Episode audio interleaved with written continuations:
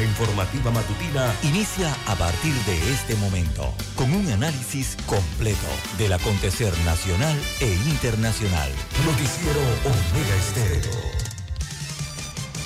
Omega Estéreo Noticias.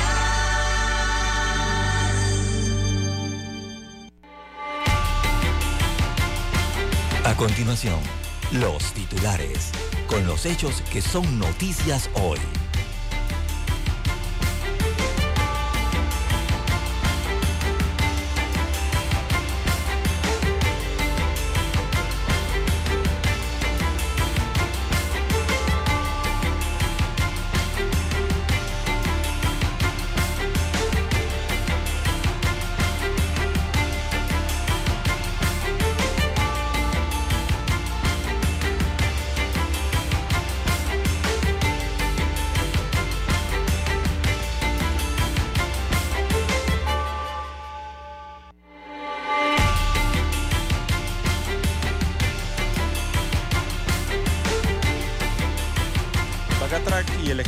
Para esquivar las regulaciones del Tribunal Electoral. Simple pero ingenioso. Uno de los eh, principales contratistas del Estado se prestó para que el PRD evadiera el tope de las donaciones que ordena el Tribunal Electoral pagando directamente a algunos suplidores eh, de la campaña. También eh, viejos rostros de la política buscan un cargo en el año 2024.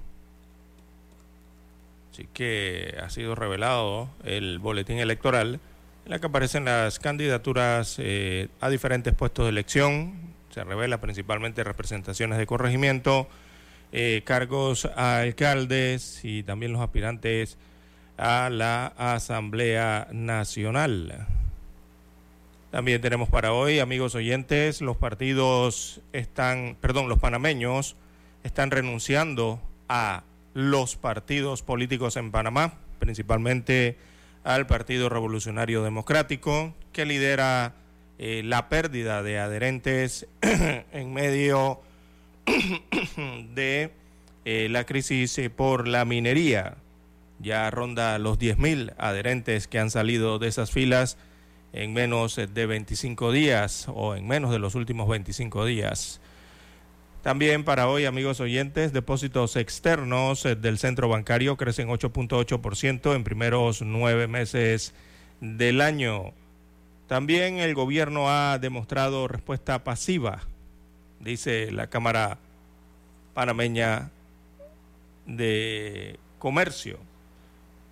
Sabonge y Rojas, eh, ministros del Ejecutivo, están ligados a empresa que trabaja para Minera eh, Panamá. También se hunde parte de la vía transísmica en la provincia de Colón. Productores se perderían 100 millones por cierres. También en el tema minero inicia una vigilia eh, permanente en la Corte Suprema de Justicia. El día de ayer arrancó esta vigilia de turnos. Degollaron a un adulto mayor se trata de una abuelita, mm, un crimen que ocurrió en el distrito de La Chorrera, en la provincia de Panamá Oeste. Esta señora tenía 89 años de edad, fue encontrada muerta por sus hijos en el portal de su casa ubicada en el sector conocido como La Lajita. Tenía una profunda herida en el cuello.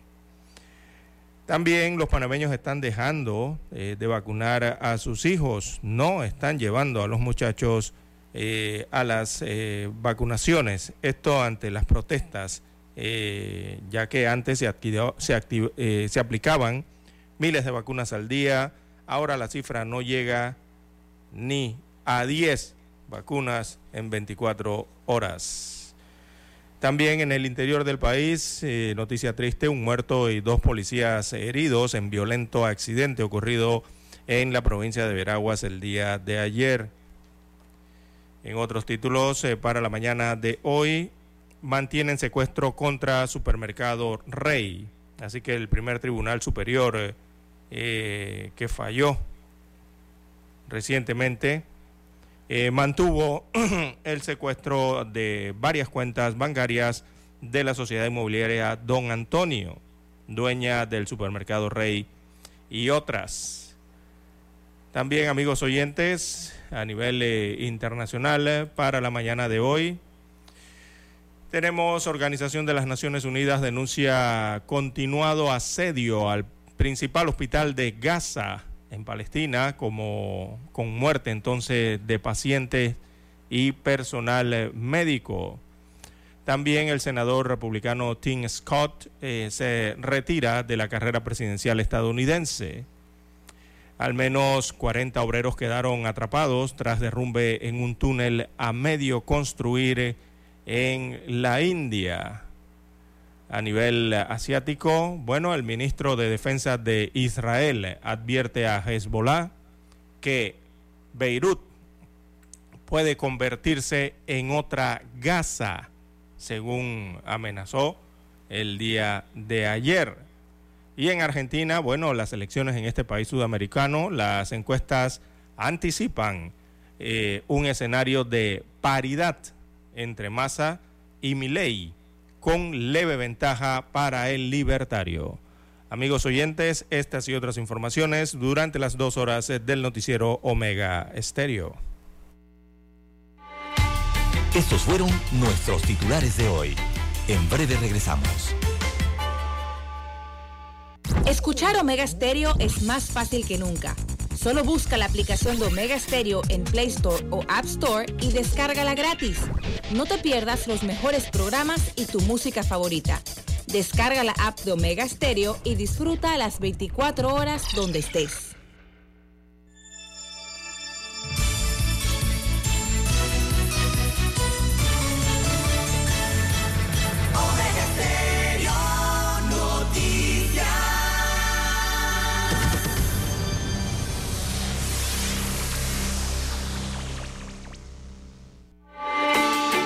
Noticiero Omega Estéreo.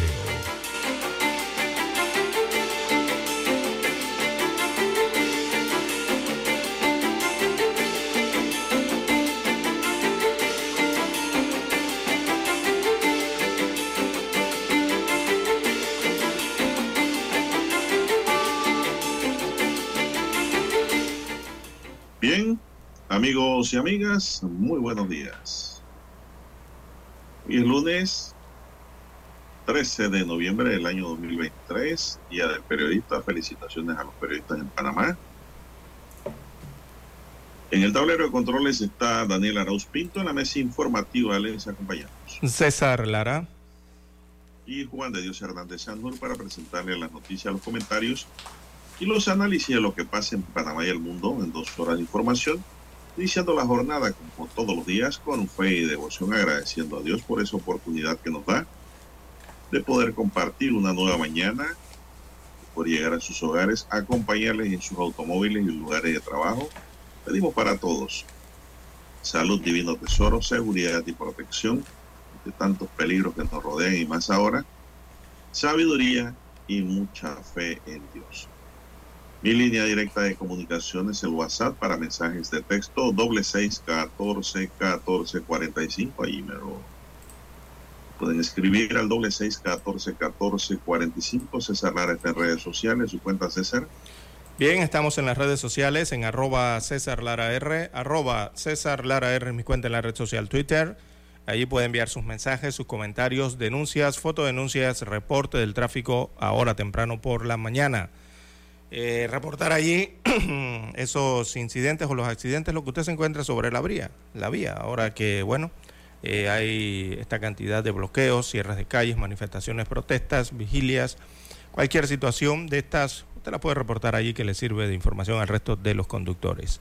Buenos días, don Daniel Araúz, ahí en el control maestro, usted, don Juan de Dios Hernández, también a todos los amigos oyentes a nivel de la República de Panamá, provincias, comarcas, el área marítima donde llegan las señales de Omega Estéreo, los que están en omegaestereo.com, también a nivel internacional, los que ya están en la plataforma Tuning Radio, los que nos sintonizan a través del canal 856 de Tigo, televisión pagada por cable a nivel nacional, Omega Estéreo llega a su televisor, y también eh, a los amigos oyentes que ya tienen la aplicación de Omega Estéreo y nos escuchan en sus dispositivos móviles en su celular. Si no la tiene, bueno, la puede descargar eh, simplemente entrando al Google, ¿verdad? En su tienda respectiva, bajándolo al sistema dependiendo Android o iOS. Hay disponible para las dos.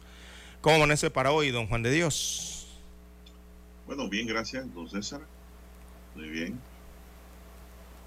Viendo aquí que hay en el Día del Periodista una locución de la Facultad de Comunicación Social de la Universidad de Panamá, nuestra hermosa facultad, que nos dice en su alocución hoy 13 de noviembre, Día del Periodista, en Panamá, la Facultad de Comunicación Social de la Universidad de Panamá expresa su profunda preocupación por las vejaciones, insultos y amenazas contra periodistas que ejercen su trabajo diario en las calles. No podemos olvidar que el periodismo es un oficio difícil, lo que han aprovechado algunos para distorsionar el papel que debe cumplir el periodista. Eh, comparten el documento.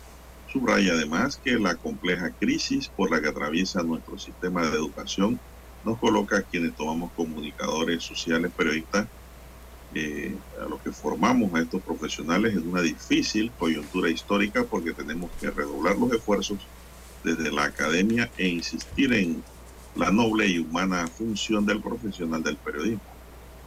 En el ente formador de los periodistas de esta casa de estudios superiores puntualiza que a polarización tóxica que se difunde a través de las redes y en los medios de comunicación es un obstáculo para forjar una convivencia justa y una democracia que merezca ese nombre. En Panamá se celebra el Día del Periodista el 13 de noviembre de cada año porque en esa fecha, en el año 1918, falleció Gaspar Hernández, Gaspar Octavio Hernández, en la redacción de La Estrella de Panamá, don Así es, don Juan de Dios. Felicidades a los colegas en el Día del Periodista, 13 de noviembre. Que bueno, hoy día hay que andar hasta con máscaras antigases, ¿no? Para poder reportar eh, los hechos que acontecen en el país. Bien, don Juan de Dios, 5.45 minutos de la mañana en todo el territorio nacional. Eh, un gremio empresarial está pidiendo un alto a la paralización del país. Así es, es la Cámara de Comercio, Industrias y Agricultura de Panamá quien ha hecho esta solicitud en medio de las eh, protestas, manifestaciones en contra del contrato minero y contra la corrupción que se vienen desarrollando en el país. Llevamos 24 días de protestas y cierres de calles a nivel de, la República de Panamá. Así que hay que hacer la pausa primeramente y les contamos eh, lo que pide la Cámara de Comercio.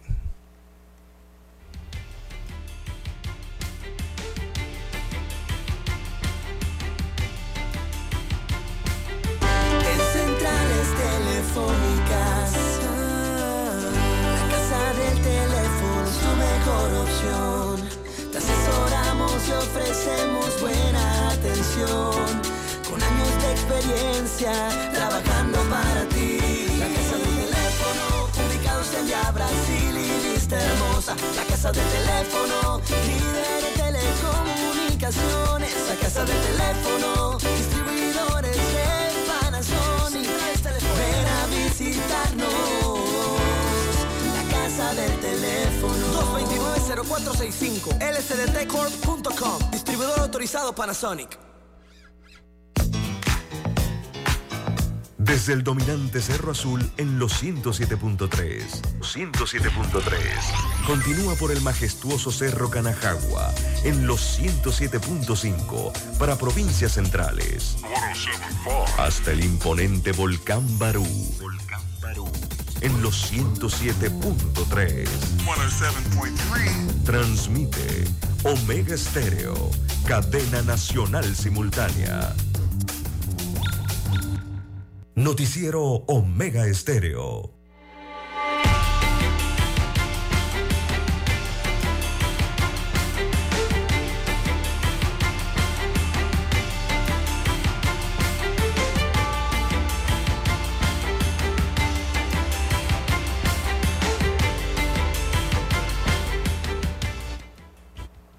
Bien, continuamos, don César. Estaba usted tocando un tema de la Cámara de Comercio. Vamos a darle continuidad para luego tocar el tema de la paralización.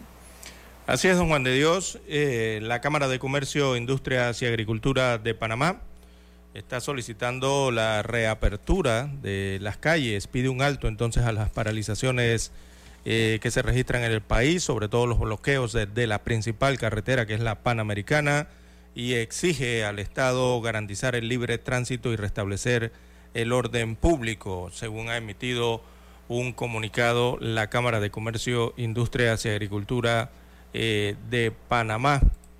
Eh, destaca la información eh, de este gremio que ha alertado sobre la presencia de organizaciones radicales y políticas, de acuerdo a este gremio empresarial, quienes abiertamente o escondiéndose detrás de ellos promueven de manera intencional y orquestado el caos y la violencia afectando la vida y los derechos humanos de toda la población, aprovechándose de las protestas legítimas y pacíficas. Esto desde la óptica de la Cámara de Comercio, Industrias y Agricultura de Panamá. Abro comillas, le cito a su comunicado. Nosotros eh, solidarizamos con los deseos eh, de la juventud que se manifiesta cívica y pacíficamente y condenamos a los que evidentemente ignoran los preceptos democráticos en un Estado de Derecho, eh, recurriendo a la violencia como método de atacar las libertades eh, fundamentales de nuestro Panamá. Cierro comillas, es lo que señala parte del comunicado de este gremio.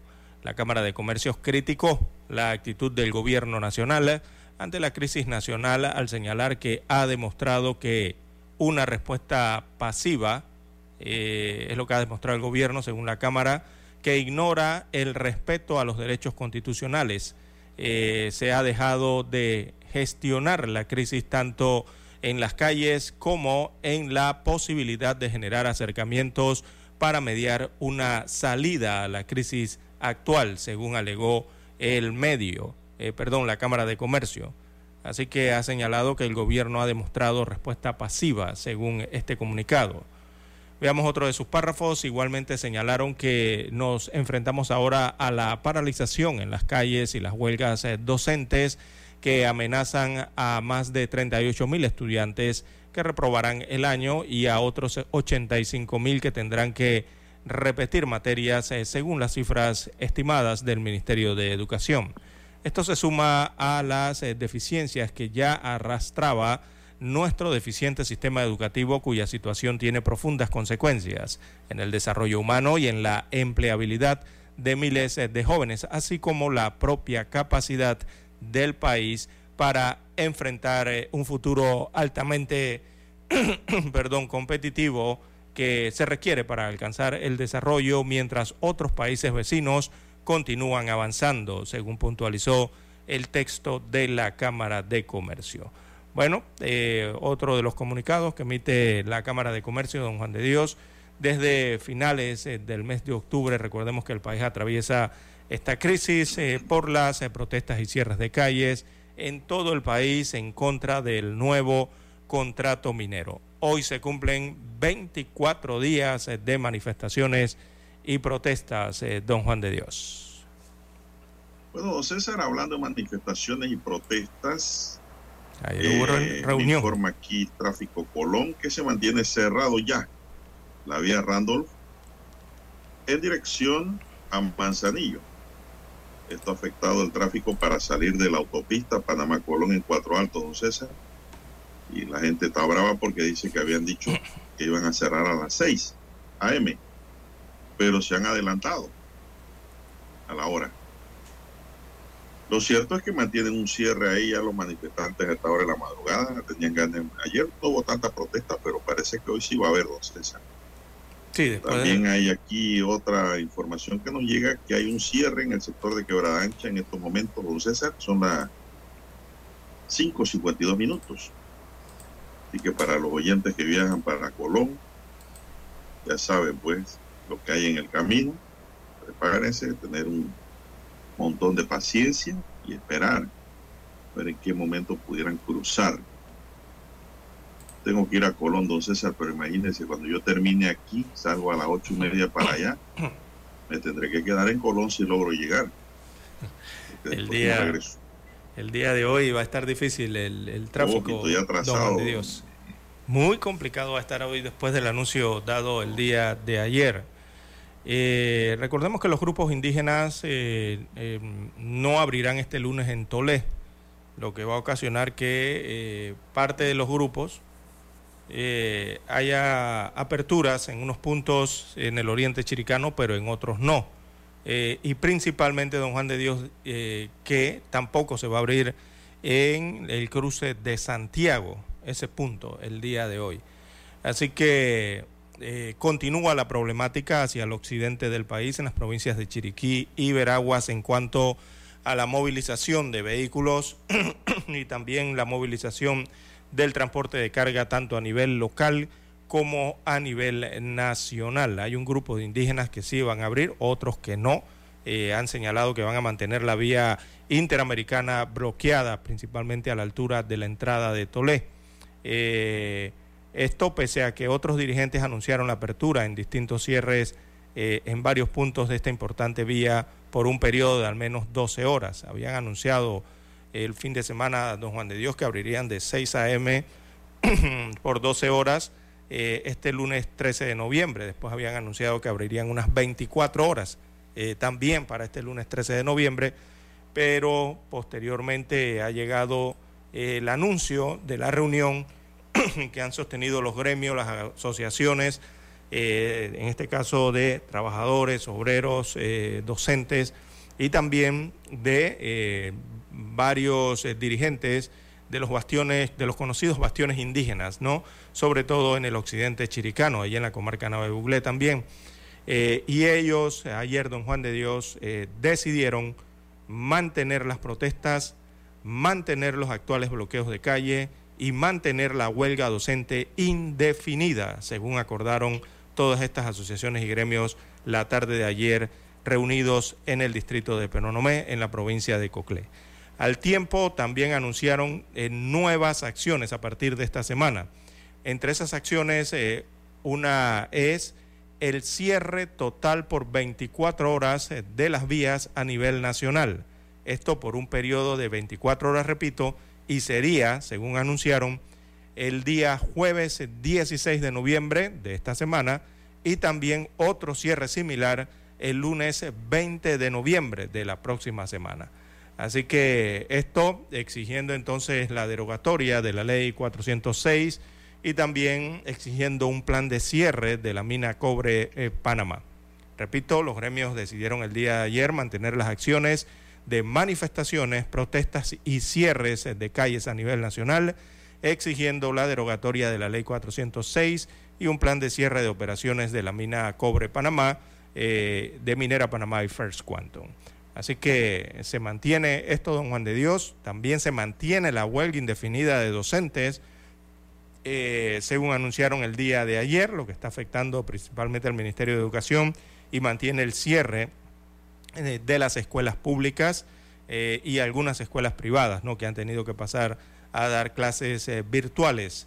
y es lo que han anunciado el día de ayer, adicional a una concentración que estarán haciendo a mediados de esta semana, el miércoles, Don Juan de Dios, en el distrito de La Chorrera, allí donde se encuentran las instalaciones del Ministerio Público, ¿verdad? En donde se va a, se va a realizar una audiencia, ¿no? En donde van a revisar el caso, las medidas eh, cautelares que le han aplicado a Kenneth Darlington en el hecho de este asesinato, doble asesinato, eh, que se registró en una de las protestas en la carretera panamericana en el corregimiento de Bejuco a la altura del distrito de Chame, donde murieron dos personas, entre ellas un docente. Así que se presenta la situación para esta semana de forma general en este sentido, don Juan de Dios. Bueno, ahí en esa, ya que está hablando de esa audiencia, don César, esto, ¿qué día es? El día miércoles. Bueno, ese día miércoles creo que el Tribunal de Apelaciones lo que va a hacer es confirmar la decisión de primera instancia. Tengo la impresión, don César, que va a ser así. Eh, primero por la circunstancia en cómo está detallado la, detallada la carpetilla, eh, tendrán que trabajar con las pruebas que trabajaron en primera instancia. Pero, aquí viene el pero, don César, si este señor le hace un estudio psiquiátrico, don César, hay que ser objetivo. Como abogado yo soy objetivo. Si este señor le hacen un estudio psiquiátrico y los médicos psiquiatras determinan en verdad que padece de algún problema, una patología psiquiátrica, eh, una enfermedad mental, cambia su condición, eh, los abogados podrán pedir una nueva audiencia para pedir un cambio de medida cautelar. Y eso puede ocurrir. Eso es para que los oyentes y la gente pues sepan cómo funciona el derecho, cómo funciona el derecho procesal penal en el sistema penal acusatorio. Porque este es un sistema garantista, ¿no? Y eso puede ocurrir. Si los psiquiatras dicen que el señor estaba el señor Kenneth estaba en sus facultades normales, eh, lo más probable es que se quede cumpliendo sus seis meses, don César, de detención provisional, provisional para luego ir a juicio. Esto va, este juicio va a ser rápido si es que no hay un acuerdo de pena, don César, porque eh, ya el hecho está aprobado, es evidente, es cuestión de ratificaciones nada más ante la autoridad. Así que aquí no hay mucho que amolar. En este caso, el hombre mató, mató a dos ciudadanos, a sangre fría, sin justificación, poniendo en peligro al resto de los que estaban allí con los disparos que soltó, con un arma, don César, sin permiso vigente. Y están los elementos necesarios de convicción para eh, probar el homicidio agravado, se, mató a dos. Así es. Eh, a sangre fría, ¿no? Entonces vienen, eh, por eso es que los abogados de la defensa, o el abogado de la defensa, no sé cuántos abogados tengan, eh, se han ido por el tema de la incapacidad mental del sujeto. Porque la incapacidad mental del sujeto, don César, lo hace un sujeto libre de ser procesado penalmente.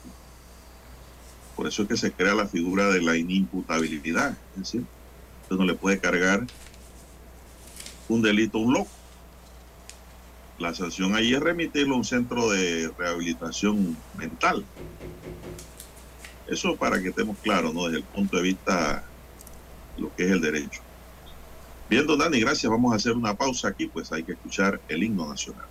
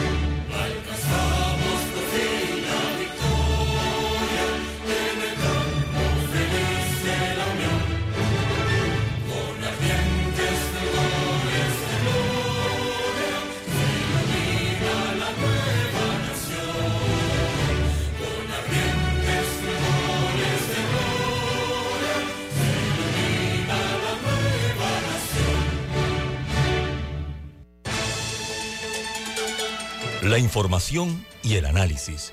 En perspectiva. De lunes a viernes, de 7.30 a 8.30 de la mañana. Con Guillermo Antonio Adames, Rubén Darío Murgas y Camila Adames Arias. En perspectiva. Por los 107.3 de Omega Estéreo.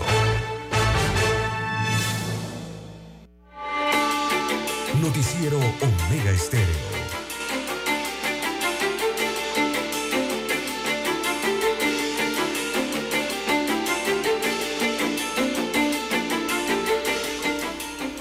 Señoras y señores, continuamos. Bueno, don César, esto, ya para cerrar lo que estaba tocando, el tema de la imputabilidad, la inimputabilidad y también la imputabilidad disminuida, ¿no?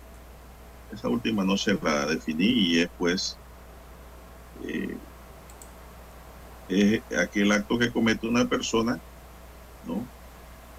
En acción o omisión que posea completa capacidad que posea completa capacidad de comprender el carácter ilícito del hecho.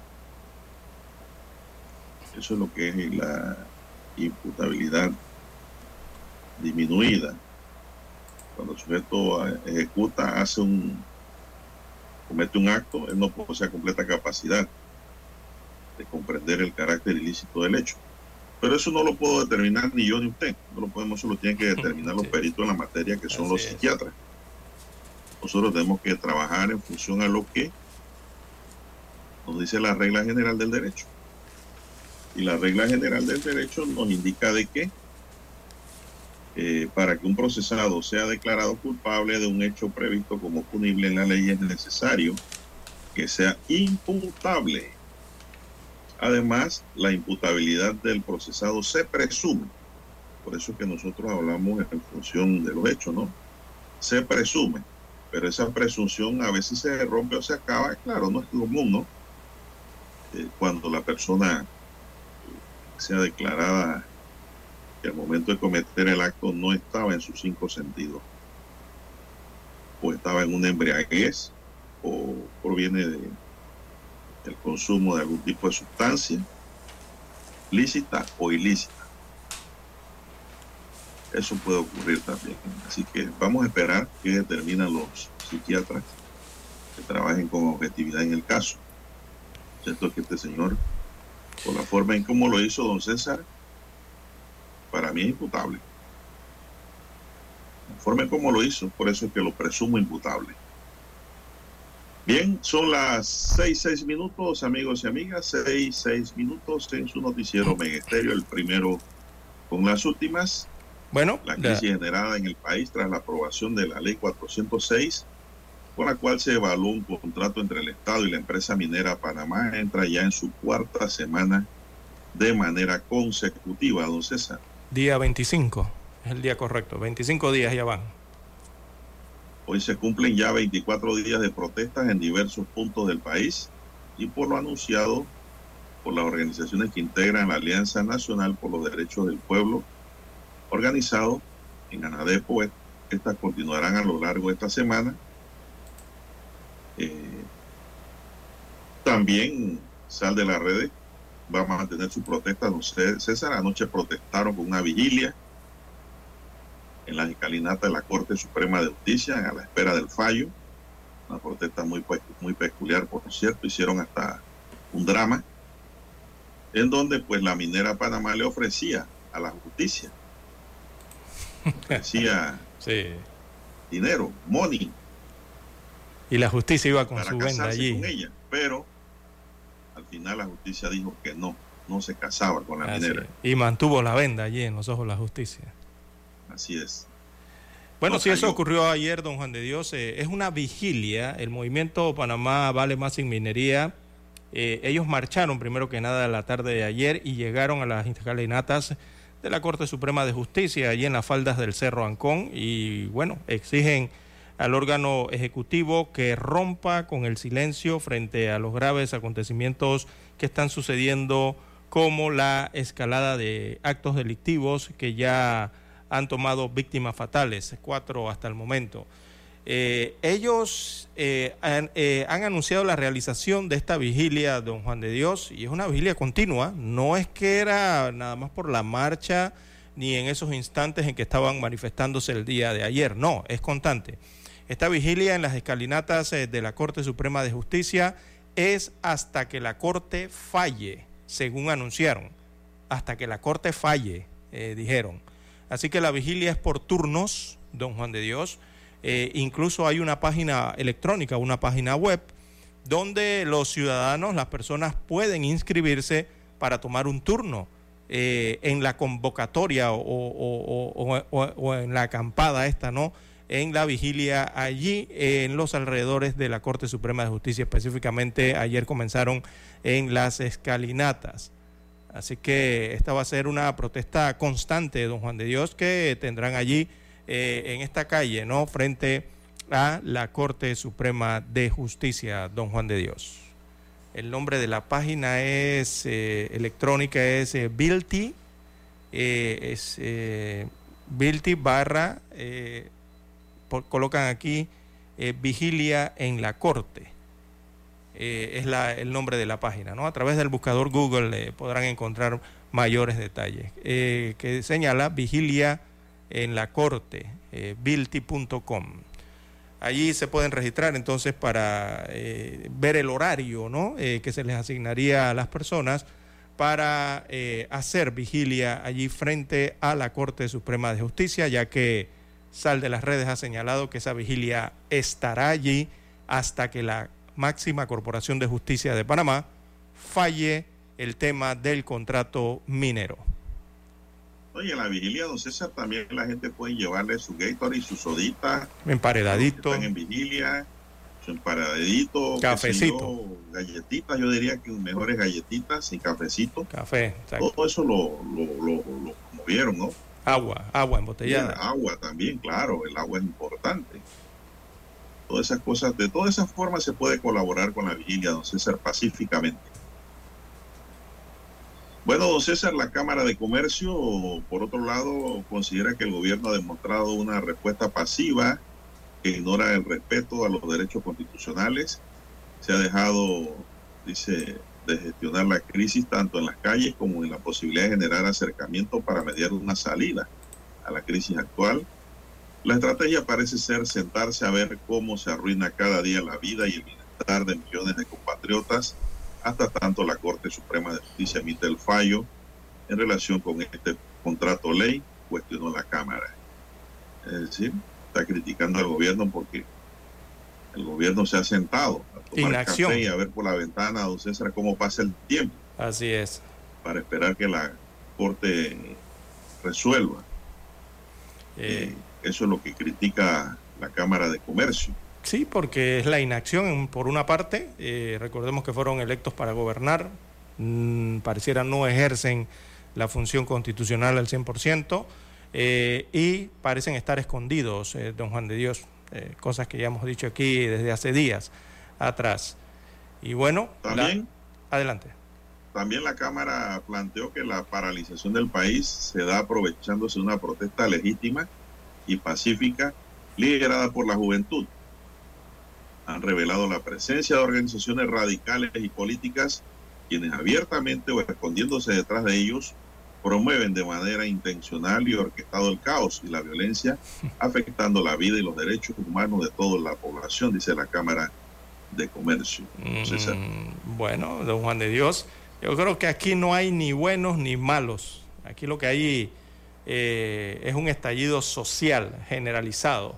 Eh, y que no tiene dueño, eh, don Juan de Dios. Así que eso de estar colocando quiénes son buenos, quiénes son malos, quiénes son de tal color, quiénes son de otro color, o quiénes son de un grupo y quiénes son de otro grupo, eh, suena como a dividir lo que es un estallido eh, natural, espontáneo, que ha surgido en este país, don Juan de Dios. El que, el que no quiera ver eso así es porque no está viviendo aquí en Panamá, don Juan de Dios. Es la situación que está ocurriendo. Y bueno, las protestas no han parado en 24, 25 días ya, eh, se intensifican y son eh, toleradas eh, por una buena parte de las personas, pero también incomodan a otro resto de las personas, pero en general, don Juan de Dios, todos, todos en este país somos víctimas y estamos afectados por esta situación. Y todo causado por la mala gestión del gobierno de la República, don Juan de Dios, y también hay que hablar de la Corte Suprema de Justicia porque ahí hubo hasta inoperancia en hacer ejecutar el fallo de inconstitucionalidad del contrato anterior. Lo que está sufriendo Panamá, don Juan de Dios, antes de ir a la pausa, eh, eh, es que hay un cambio. Y así son los cambios y las transformaciones sociales, don Juan de Dios, porque Panamá va a cambiar. Repartida, don César, Panamá va a cambiar después de todo esto, don Juan de Dios, está más que claro. Hay una responsabilidad de lo que está pasando y una responsabilidad compartida, don César, y la Corte no escapa a ello, como usted bien lo ha apuntado. Exactamente. Hay que hacer la pausa y ampliamos un poquito estos de, estas opiniones sobre lo que ocurre en el país. Noticiero Omega Estéreo. Escuchar Omega Estéreo es más fácil que nunca. Solo busca la aplicación de Omega Stereo en Play Store o App Store y descárgala gratis. No te pierdas los mejores programas y tu música favorita. Descarga la app de Omega Stereo y disfruta a las 24 horas donde estés. Desde Washington, vía satélite, presentamos Ciencia y Tecnología. Después de la pandemia de COVID-19, el incremento de personas que hoy padecen síntomas como la depresión, trastornos mentales, esquizofrenia y suicidios aumentan día tras día de manera considerable, según lo afirma la Organización Mundial de la Salud. Sin embargo, estas enfermedades no solo afectan la mente, sino que a largo plazo, estas mismas son las causantes de la aparición de otros múltiples padecimientos. La salud mental es muy importante porque de ella depende el correcto funcionamiento del resto de nuestro cuerpo. Si nuestra salud mental está bien, es muy probable que nuestro sueño sea el adecuado y que nuestros órganos se puedan recuperar. En Colombia, la encuesta nacional de salud mental ha reportado que 10 de cada 100 adultos de 18 a 44 años han tenido algún problema que sugiere la presencia de una enfermedad mental. Cuando nosotros tenemos una salud mental alterada, que es ese, ese momento en que nosotros nos podemos sentir angustiados, ansiosos, cambiamos nuestros hábitos, digamos, eh, del día a día. Todos esos son pequeños cambios que están relacionados con la salud mental. Y cuando esos cambios se mantienen en el tiempo, es aún más complejo para la salud. Pueden manifestar enfermedades como gastritis crónicas, úlceras importantes a nivel gastrointestinal, síndrome de colon irritable, migrañas, dolores musculares o puede hasta detonar enfermedades autoinmunes eh, como un lupus o otro tipo de enfermedades. Lo preocupante de la situación es que entre enero y julio del 2023 se ha observado un alarmante aumento del 15,73% en la tasa de suicidios en comparación con el mismo periodo del año anterior, según Medicina Legal. Sí es cierto que el número de suicidios ha aumentado más o menos en un 15%, ha venido aumentando em, después de pandemia, más en adolescentes que antes también eh, no se veía. Y yo creo que hay varias cosas que nos afectan. Em, por ejemplo, la incertidumbre política, el tema económico que también se ha visto afectado no solamente en el país, sino a nivel mundial, pues va generando niveles de estrés que cada vez son más difíciles de contener, que me sobrepasan y me enferman. Desde Washington, vía satélite, hemos presentado Ciencia y Tecnología. Omega Estéreo, cadena nacional. Noticiero Omega Estéreo.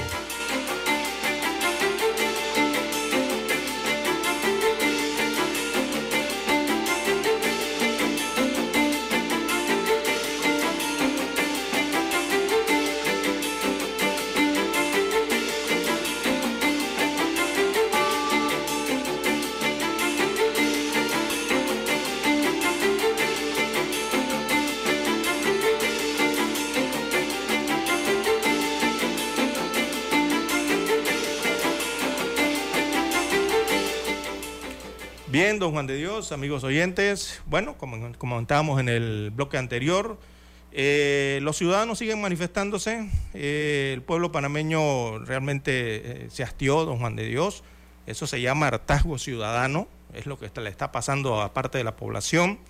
Eh, hay miles y miles de personas en este país que están hastiadas y realmente lo han expresado a través de las redes sociales, a través de los medios de comunicación, en las calles, en las localidades de este país, están hastiadas y hartas eh, que, según la población, roben y saquen al Estado. Eh, están hastiados de la mala clase política en el país y también de las autoridades eh, en que el pueblo ha puesto la administración, ha puesto la fiscalización y ha puesto también la aplicación de justicia del país y que se sigan burlando y mintiéndole a la población. Y peor aún, que insistan en ignorar e insistan en no cumplir las directrices que el pueblo, recordemos lo que dice la Constitución, es el soberano, eh, les está expresando desde hace más de cuatro semanas en las calles, eh, don Juan de Dios. Van 25 días y yo noto que la población, el sentir, sigue siendo el mismo, don Juan de Dios. Los manifestantes solo tienen un objetivo y es, uno, que se acabe la corrupción en este país y dos, que las mineras no operen en este país. Principalmente ese tema del contrato minero con la canadiense First Quantum Mineral Limitada, el denominado contrato minero, ¿no? que está centrada allí también la situación.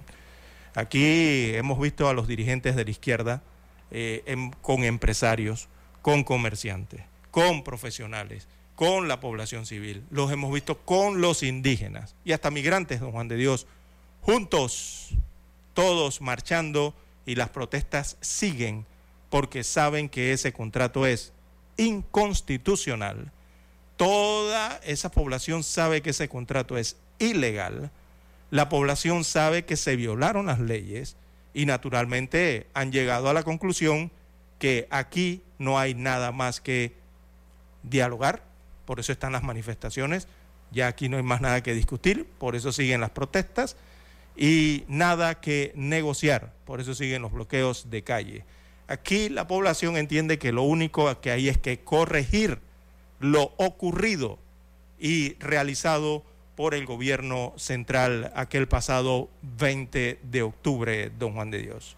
Lastimosamente es la radiografía que hay, usted pregunta en la calle, usted se va a las provincias y la población tiene eso entre ceja y ceja, don Juan de Dios. Lo tienen marcado como un ferrete, ¿no? Eh, ¿Verdad? Y la población mantiene entonces las protestas porque sabe que tiene que derogar esa ley y que existen todos los mecanismos legales para hacerlo eso lo sabe la gente. El pueblo está tan seguro que el gobierno o cede en esta situación y hace eh, lo que les están pidiendo, o, don Juan de Dios, ya usted escucha las voces, o se van o renuncian. Porque así está la opinión en la calle durante estos 20, 25 días eh, de manifestaciones. El gobierno, por su lado, eh, sigue escondido porque sabe que este es un movimiento popular enorme, don Juan de Dios. Esto no es de tres gatos, esto es enorme y tiene sentido. Adelante. El gobierno no puede hacer nada, el gobierno está en un callejón sin salida ahora mismo. Ya el gobierno eh, hizo lo que podía hacer. Y ellos están en un callejón sin salida por su mala cabeza. Y por sus intereses y su avaricia todo lo que está pasando en el país, don César, que la Cámara, la Cámara no tiene nada contra los protestantes. No, no, no. La Cámara lo que está diciendo es realmente el daño que se está causando de pueblo contra pueblo por culpa de Nito Cortizo, su vicepresidente, y por culpa de los diputados del PRD. Que se me quedaba la asamblea por fuera. Eso es lo que está pasando en el país. ¿Y por qué el gobierno está en un callejón sin salida? Porque el gobierno sabe que si deroga mediante un proyecto de ley ese contrato minero estaría incumpliendo unilateralmente el contrato. Y eso le da fortaleza legal, fortaleza legal a la minera de poder ganar fácilmente un arbitraje, porque el tema sería eso, el incumplimiento por ese lado, que tú vengas con otras aristas, no que me estás dañando el ambiente, que no se cumplió con él contrato de contrataciones públicas, que el contrato es un contrato leonino, ¿Qué te va a decir eh, arbitraje internacional?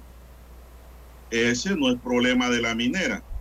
Ese es problema de ustedes como parte que negociaron a nombre del Estado panameño. Ustedes esa responsabilidad y ineficacia, ¿no? No se la pueden cargar al contratante minera, porque minera actuó de buena fe. No que minera les dio plata, ¿dónde está la prueba de que les dio dinero?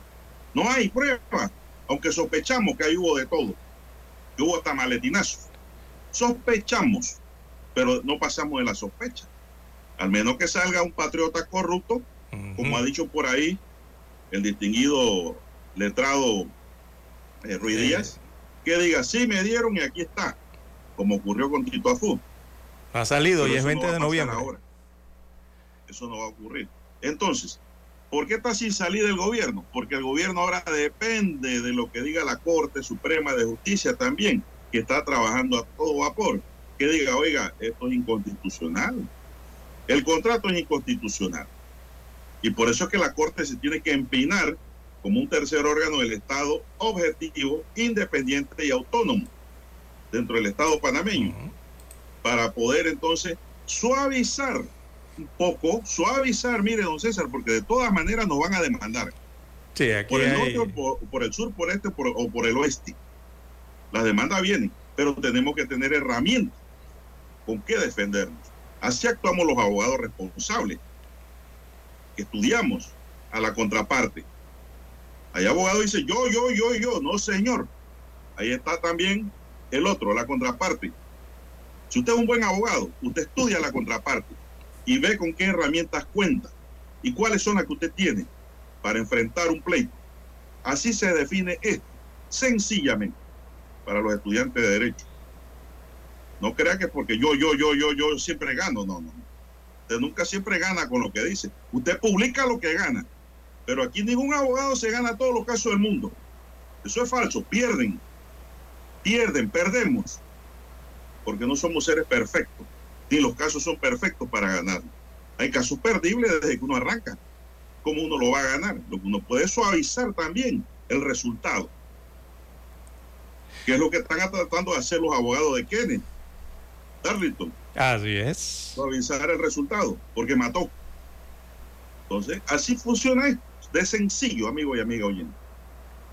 Entonces, por eso es que el gobierno está encasquillado, por decirlo en un vocablo popular, encajonado a esperar el fallo. Ah, por ¿Qué quiere decir esto, César? Que tenemos que zurrarnos de aquí eh, a mediados de diciembre, que es mi cálculo, para que salga un primer fallo, que yo espero que sea de inconstitucionalidad, porque es probadamente inconstitucional lo que ahí se ha hecho. Y que estas tensiones bajen un poco en la calle y podamos tener un poco de sosiego y tranquilidad, ¿no? Después de más de un mes de año, un mes de, un mes de lucha, porque ya vamos por el día 24. Y vamos a pasar el mes para los que no saben. Sí, y esto va exacto, y esto va a pasar porque nos preguntan y por qué las, las protestas y manifestaciones continúan. Es que va a, va, va a continuar. es que aquí hay un nuevo tipo, hay un nuevo tipo de unidad nacional que se ha formado, don Juan de Dios. Eh, todas estas protestas forman parte de un movimiento popular que es enorme, enorme de verdad, eh, que tiene sentido y que ha crecido, ha, evolucionado tanto al punto que ya tiene hasta autonomía, don Juan de Dios, todos estos movimientos eh, sociales que se están dando en el país ya han alcanzado una especie de voluntad de hasta de inteligencia. Hay tal grado de insatisfacción colectiva que, don Juan de Dios, ya estos no simplemente están insatisfechos los más pensantes o los que han desarrollado más pensamiento, que es cuando ya usted supera los 18 años de edad, don Juan de Dios, ni los adultos o los adultos mayores. Ya la insatisfacción no va por allí. La insatisfacción ya usted la encuentra en los adolescentes, incluso en los niños en las escuelas, eh, eh, los infantes, los niños me refiero en escuelas eh, primarias. Hasta allá llega el grado de insatisfacción del colectivo de la población, ¿no? Hablando de la población en su totalidad. Por eso era que se le ganaba en el bloque anterior que aquí no hay ni buenos ni malos. Esto que pasa es, un estallido eh, social que ha ocurrido en el país que no tiene dueño aquí ni gremio, ni partido o gobierno primero que nada, pudo controlar esta situación. Yo creo que ni siquiera lo vieron venir. No previeron nada de esto que está ocurriendo hoy día. Y por ende, eh, muchas cosas van a cambiar, don Juan de Dios. Evidentemente nada va a quedar intacto. La población quiere que las cosas cambien y lo está expresando a través de este estallido eh, que se percibe ¿no? en la población general. Lo podrán llamar como quieran. estereotiparlo, insultar al movimiento, tratar de confundir a la población, odiar ese movimiento eh, tratar de humillar eh, lo que representa ese movimiento, pero, don Juan de Dios, lo que yo he notado en los 25 días que he logrado atravesar eh, interprovincialmente el país, el objetivo de la lucha que mantiene la población y que persigue al día número 25, o sea, hoy, sigue intacto. No, ellos no van a parar en el tiempo hasta conseguir el objetivo, don Juan de Dios. Es lo que he notado y he percibido de las poblaciones. Mire, don César, al gobierno, a mi sano entender, no le queda más que esperar el fallo, porque es la vía correcta. Una derogatoria es inconstitucional y nos crea más problemas. Y dos, el gobierno lo que tiene que evitar es el saqueo y el vandalismo y el robo en la calle hasta que salga ese fallo. Porque no puede decir ni hacer ni negociar más nada. Sí, sí, sí. Aquí comprendo los caminos. Cara o sello. Aquí no hay más nada que por lo que yo como lo veo. Y nosotros lo... Claro, estamos buscando las aristas de todo lo que ocurre. La del progreso, tenemos que aguantarnos. Claro. Y, estamos viendo aristas, simplemente. también a que eso se declare inconstitucional, don César, porque ahí está el futuro del país. Sí. No a la minería. Eso no sirve. así mismo es. Estas son varias de las aristas, ¿no? De lo que representa toda la problemática en estos 24, 25 días. Y hay más aristas inclusive. Tenemos que hacer la pausa, don Juan de Dios, escuchemos el periódico.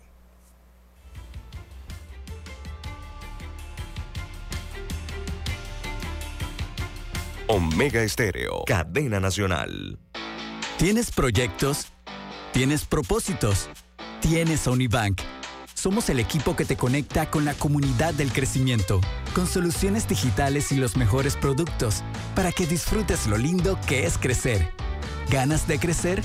Tienes Unibank. La información y el análisis en perspectiva.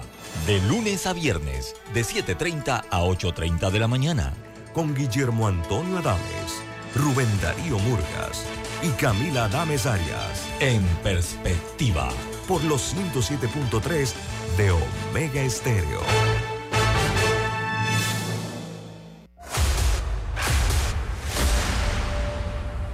Desde los estudios de Omega Estéreo, establecemos contacto vía satélite con la voz de América. Desde Washington, presentamos el reportaje internacional.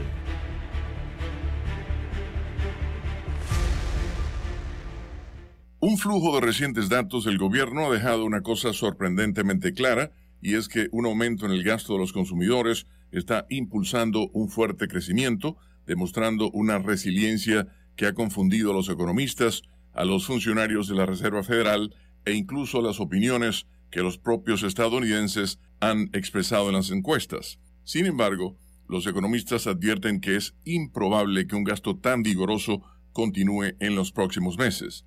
Muchos hogares han estado retirando dinero de cuentas de ahorros que siguen bajando, informa la agencia AP.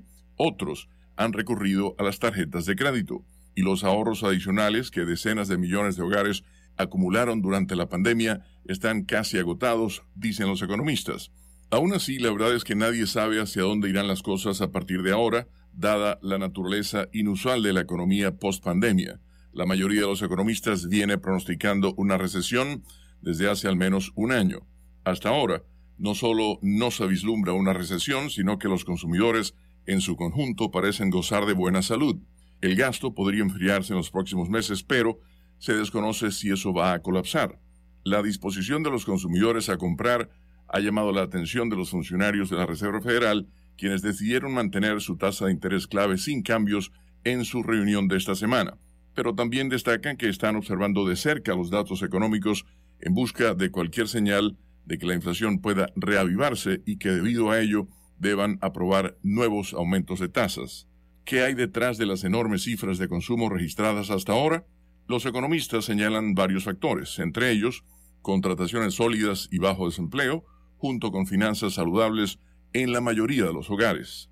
Con la inflación desacelerándose, los salarios promedio están comenzando a superar las ganancias de precios. Sin embargo, los consumidores siguen quejándose de los altos precios tanto en productos como en servicios.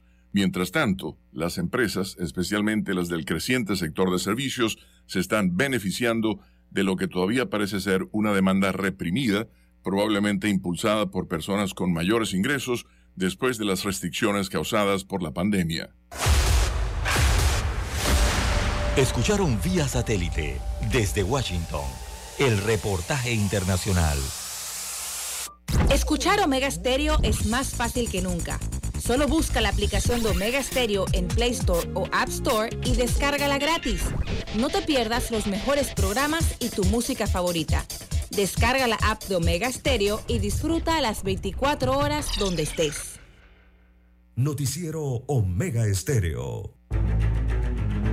Las noticias impresas en tinta sobre papel. Con ustedes. Escuchando el periódico. Los titulares de las primeras planas de los diarios estándares de circulación en Panamá.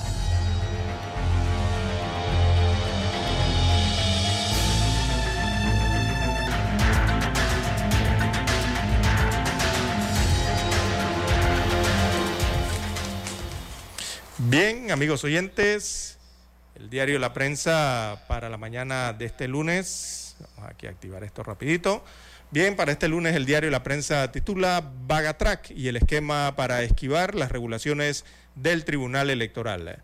Eh, destaca la unidad investigativa del diario La Prensa que un esquema usado para sortear el código electoral sobre el tope de donaciones eh, de las campañas en el año 2019 que usó la caja 2 del PRD eh, consistió en pedirle a los suplidores que en vez de facturar a la campaña de Laurentino Cortizo, lo hicieran a sus donantes, en este caso Vagatrack, señala hoy el lead de esta nota. Eh, simplemente, eh, bueno, es algo simple pero ingenioso, ¿no? Uno de los principales contratistas del Estado se prestó para que el PRD evadiera el tope de las donaciones que ordena el Tribunal Electoral pagando directamente a algunos suplidores de la campaña, destaca hoy el diario La Prensa en su principal titular. Lo acompaña entonces facsímiles eh, de un correo entonces que eh, pide a la campaña de Cortizo que le envíe las facturas de las empresas que aparecen mencionadas en ese facsímil eh, para pagarles directamente y según señala la prensa, esto sería para evadir eh, las normativas que establecen las leyes del Tribunal eh, Electoral. El reportaje completo, bueno, se encuentra en la página 3A, una página completa del rotativo la mañana de hoy. En más títulos del diario La Prensa para este lunes 13 de noviembre, eh, viejos rostros de la política buscan un cargo en el 2024.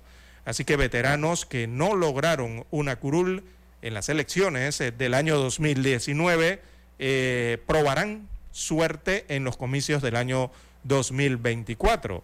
Así que la mayoría eh, fueron postulados por los partidos más grandes del país. Estamos hablando del Partido Revolucionario Democrático, del Partido Cambio Democrático, el Partido Panameñista y el Partido Realizando Metas. hay un listado, ¿no? más adelante estaremos hablando de esto. También, entre otros títulos del diario La Prensa, gobierno ha demostrado respuesta pasiva, dice la Cámara de Comercios, Industrias y Agricultura de Panamá. Esto ante la crisis que vive el país y ya lleva 25 días.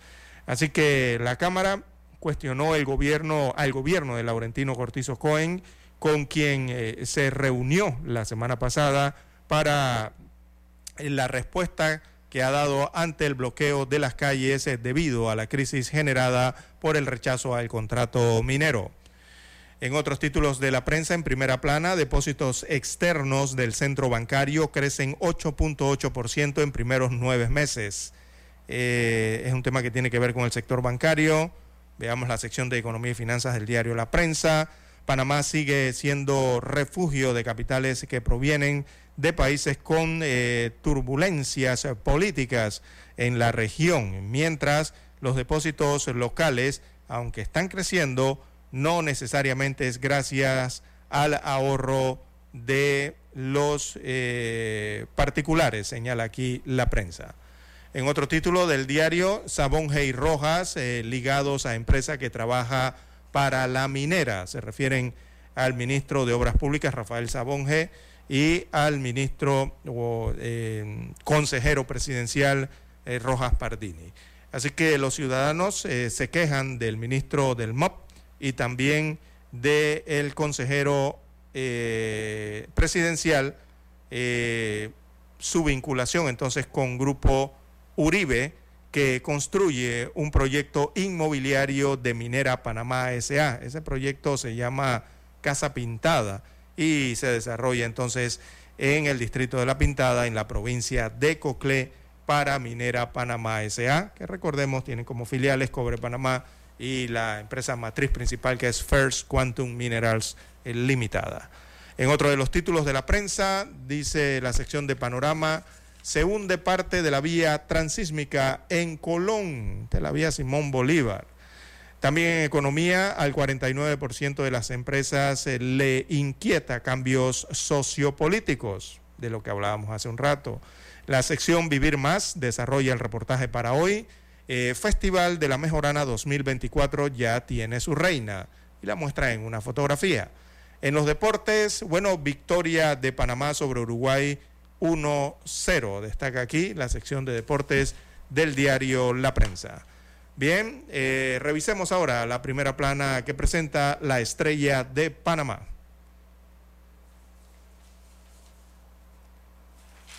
Bien, amigos oyentes, adelante, don Juan de, Dios con la estrella. un momentito, don César tiene ganas de leer. Productores perderán 100 millones de dólares por cierre. Inician vigilia. Los productores calculan pérdidas por la suma de 100 millones de dólares y continúan los cierres de calles hasta fin de mes en el interior del país, mientras en la ciudad capital se inicia una vigilia permanente hasta que la Corte defina la demanda de inconstitucionalidad en contra de la ley 406 que establece el contrato con Minera Panamá.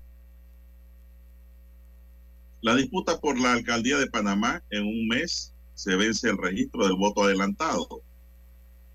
Mantienen secuestro contra el Supermercado Rey. El primer Tribunal Superior en fallo del pasado 28 de septiembre mantuvo el secuestro de varias cuentas bancarias de la sociedad inmobiliaria Don Antonio, dueña del Supermercado Rey y otras empresas. La tasa de desocupación disminuyó un 2,5% entre abril del año pasado y septiembre de 2023 eso es pasado, porque hay que volverlo a medir después de las protestas, don César. Hablando de septiembre hacia atrás. Registro de autos en 2023 supera al de los últimos cinco años. Crisis migratoria genera decenas de millones de dólares al clan del Golfo el oro y la oscuridad del deporte panameño en los Panamericanos. Panamá logró por primera vez conseguir dos medallas de oro en los Juegos Panamericanos, pero al mismo tiempo la cita olímpica dejó al descubierto desacierto del deporte panameño. Rutas del cambio, consejo para cambiar y generar transformaciones en la sociedad. Un libro que presenta la estrella de Panamá. Plan del IDAN por la sequía costará unos 10 millones de dólares. El IDAN empezará a implementar una serie de medidas ante la prolongación del fenómeno del niño y el plan tendrá un costo de unos 10 millones de dólares. Y en un titular de techo, la estrella hoy nos dice un viaje al mundo artístico de Fernando Botero. El maestro universal Fernando Botero vivió para dar a conocer con su creatividad historias tanto suyas como de otras personas, representando en ellas su Colombia dorada. Amigos y amigas, estos son los titulares para hoy de la Estrella de Panamá y concluimos con ello la lectura de los titulares correspondientes a este lunes. Hasta aquí, escuchando el periódico. Las noticias de primera plana, impresas en tinta sobre papel. Noticiero Omega Estéreo.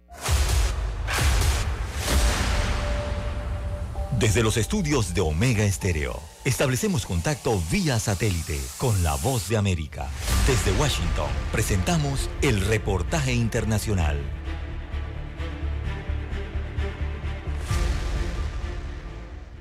Los datos más recientes publicados por la Organización Meteorológica Mundial anticipan que el actual episodio de El Niño se prolongue al menos hasta abril de 2024, alterando las pautas meteorológicas y contribuyendo a un nuevo aumento de las temperaturas tanto en tierra como en el océano. A mediados de octubre de 2023, las temperaturas de la superficie del mar y otros indicadores atmosféricos y oceánicos del Pacífico tropical, central y oriental coincidieron con El Niño, provocando un desequilibrio en los trabajos agrícolas y la seguridad alimentaria en varias regiones del mundo. En el marco del Día Mundial de la Alimentación, Antonio Guterres, secretario general de la Organización de las Naciones Unidas, recordó que unos 780 millones de personas en el mundo están padeciendo hambre, a la vez que realizó un llamado a frenar los problemas climáticos actuales.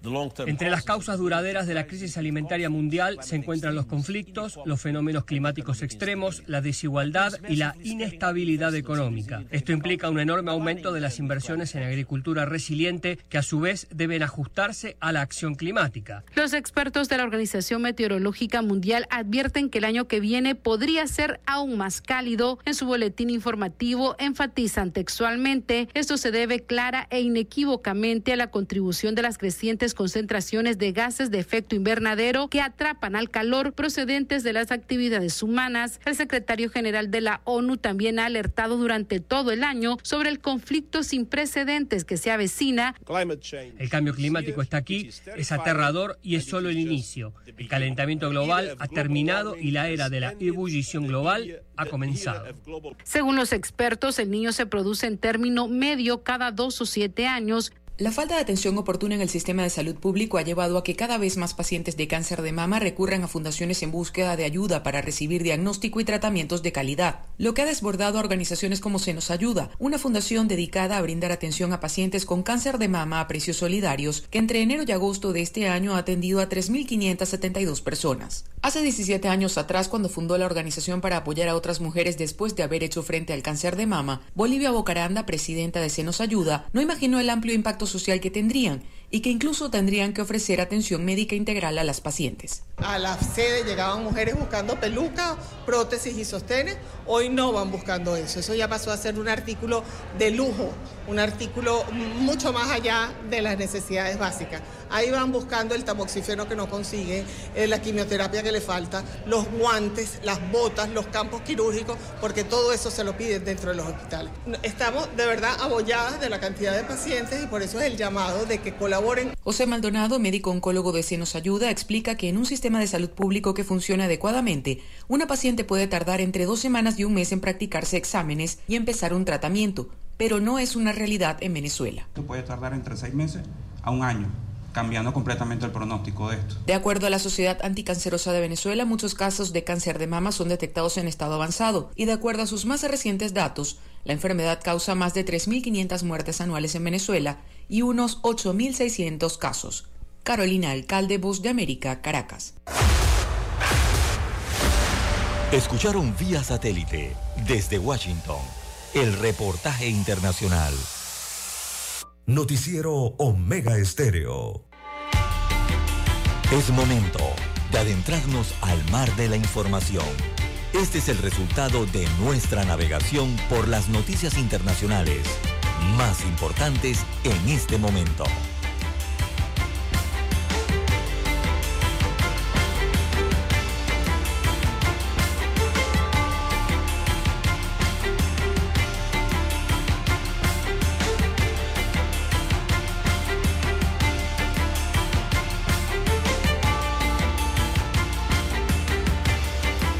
De palestinos, entre ellos 36 bebés de incubadora, agotan sus probabilidades de sobrevivir en los únicos dos hospitales que siguen funcionando en el norte de la franja de Gaza, mientras el ejército de Israel asedia estos centros médicos que se están quedando sin sangre, agua, electricidad y comida. Todos los hospitales de la ciudad de Gaza y del norte de la franja de Gaza están fuera de servicio, excepto el de Al-Chifa, y el de Indonesio, indicó en rueda de prensa el doctor Mohamed Zakot, director general del hospital en el enclave palestino. Según Zakot, que forma parte del Ministerio de Sanidad de la Franja controlada por el grupo islamita Hamas, la unidad de cuidados intensivos de Al-Shifa, el centro médico más importante de la franja y ubicado en la ciudad de Gaza, así como los alrededores del hospital indonesio situado en el país de Lahia, muy cerca de la frontera norte del enclave, ha estado bajo fuego israelí. Solo en Achifa hay unas 2.500 personas entre personal médico, pacientes, entre ellos unos 650 heridos, 650 heridos y 36 bebés en incubadoras y refugiados, explicó Jacob, quien teme por la vida de los pacientes que necesitan estar conectados a máquinas como los enfermos de cáncer o los que padecen infecciones cardíacas o renales. Así es, don Juan de Dios. Sí, sigue la situación delicada en Asia, allí en el Medio Oriente o en el Asia Occidental, como lo conocen otros. Eh, y bueno, la gente ha quedado, eh, eh, no sé ni cómo calificar las, las, declaraciones del ministro de Defensa de Israel, don Juan de Dios, en las últimas horas. el ministro de Defensa advirtió a Hezbollah que Beirut puede convertirse en otra Gaza. Este señor se llama Yobat Galand. Veamos lo que dijo, que ha dejado al mundo, no sé, estupefacto, ¿no? Eh, el ministro israelí de Defensa Yoav Galan afirmó durante el fin de semana que Beirut podría enfrentar el mismo destino que Gaza si el movimiento pro-iraní Hezbollah, aliado de Hamas, arrastrase al Líbano a una guerra. Abro comillas, le cito al funcionario asiático.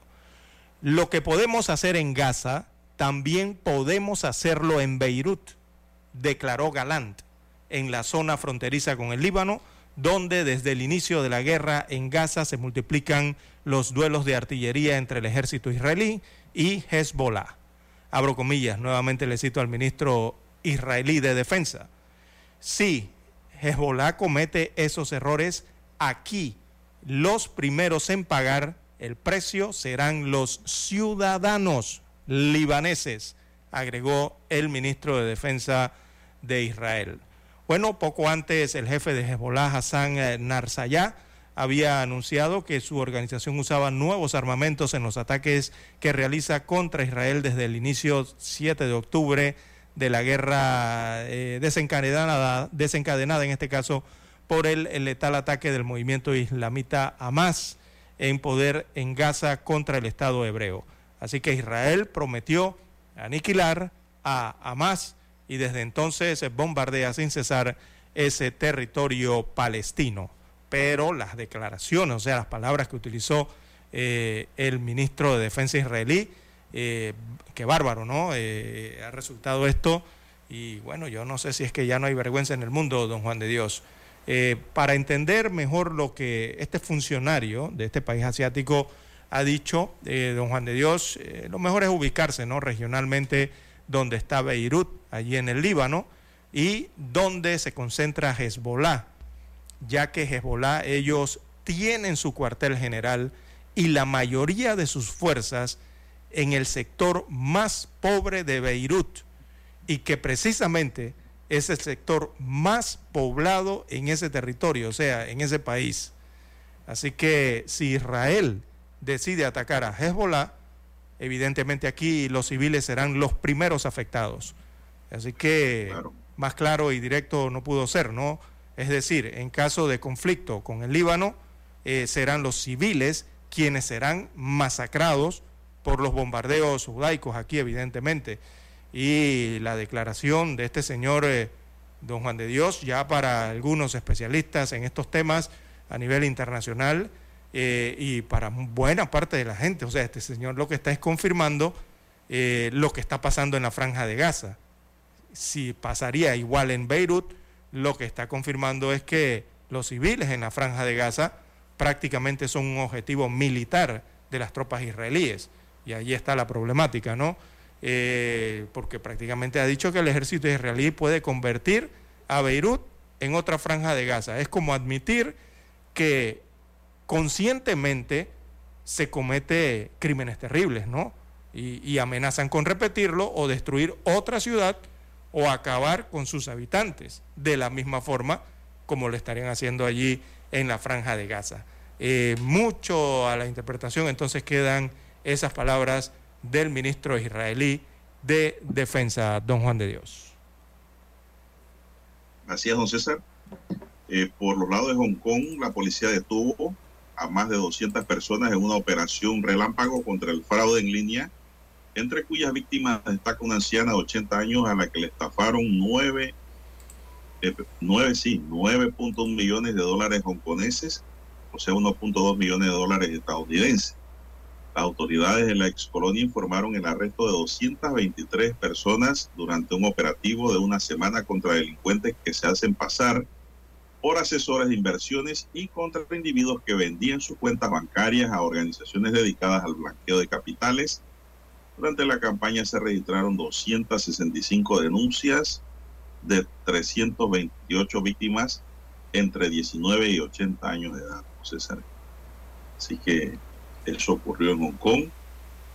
Fraude cibernético, don César. Uh, Tenga cuidado que todo lo que le llega al teléfono o a la computadora no es cierto. ¿eh? Sí, sí, sí. Bueno, y nos vamos a Europa, don Juan de Dios. En Europa, eh, SUNAC, eh, algunos no, relacionarán el nombre. Bueno, estamos hablando del Reino Unido. Eh, SUNAC destituye a su ministra del Interior, la acaba de hacer. Así que el canciller eh, ahí en el Reino Unido asumirá el cargo, según la última noticia. Y David Cameron ingresa al gobierno británico es lo que ha ocurrido en estas últimas horas. El primer ministro británico Rishi Sunak ha destituido eh, a la titular del Interior. Ella se llama Suela Braverman. Eh, ella está inmensa en varias polémicas tras sus críticas a la policía como parte de una reorganización del Partido Conservador de cara a las elecciones legislativas del próximo año, según están informando ya varios medios británicos. Así que esto ha ocurrido en las últimas horas, hay reconformación allí, o por lo menos movimiento del gabinete de SUNAC en el Reino Unido. Viendo César y regresando al plano nacional, eh, tenemos que el arzobispo de Panamá, José Domingo Ulloa, hizo un llamado a la ciudadanía para que sea para que se haga una jornada de oración por la patria la jornada de oración por la patria se realizará en, la Catedral Basílica Santa María la Antigua mañana martes y será presidida por Monseñor Ulloa a las 3 de la tarde y se transmitirá también en cadena nacional. El llamado llega en momentos en que el país se encuentra sumergido en una ola de protestas en diferentes puntos del país a raíz del contrato minero entre el Estado y Minera Panamá. La oración es la fuerza del hombre, la debilidad de Dios para que podamos juntos descubrir el proyecto que Dios tiene para este querido Panamá, señaló. Ulloa recientemente recalcó la importancia de que los panameños no se estén enfrentando el uno al otro y puedan discutir ideas, pero si el otro piensa distinto no se le puede sentir como un enemigo. Al final todos somos hermanos, dijo Ulloa. Oiga, qué palabra más sabia, don César. ¿eh? Preocupado también por la situación, don Juan de Dios. Eh, por la situación, claro que de sus comunidades de fe, pero al final son poblaciones, ¿no? Eh, son comunidades en todo el país eh, que evidentemente las personas están preocupadas por el destino del país, según lo que ha dicho el monseñor. El monseñor José Domingo Ulloa también lamentó las recientes pérdidas de vidas humanas en esa homilía, ¿no? En el contexto de lo que consideró las justas eh, reclamaciones eh, de los manifestantes que se oponen a la minería en Panamá, según dijo el día de ayer. Así que este líder religioso panameño destacó que el amor a la patria ha sido el grito unificador que de aquellos que ansían ver a Panamá libre eh, de la minería durante esa homilía del domingo del Monseñor Ulloa en que hace también este llamado a la oración eh, por el país. Está pidiendo orar por la patria, como usted bien ha señalado, por los gobernantes que sean iluminados eh, y los dirigentes y también por toda la población, por el pueblo en general, don Juan de Dios. Porque es de preocupación lo que está ocurriendo. Don César, y a mí me está dando vuelta en la cabeza una preocupación muy grande. A ver, ¿cuál? Todo el mundo ha despachado su confianza en la Corte, que la Corte y la Corte y que vamos a esperar el fallo, don César. Pero yo también, me, la Corte es autónoma e independiente en sus decisiones, eso hay que saberlo.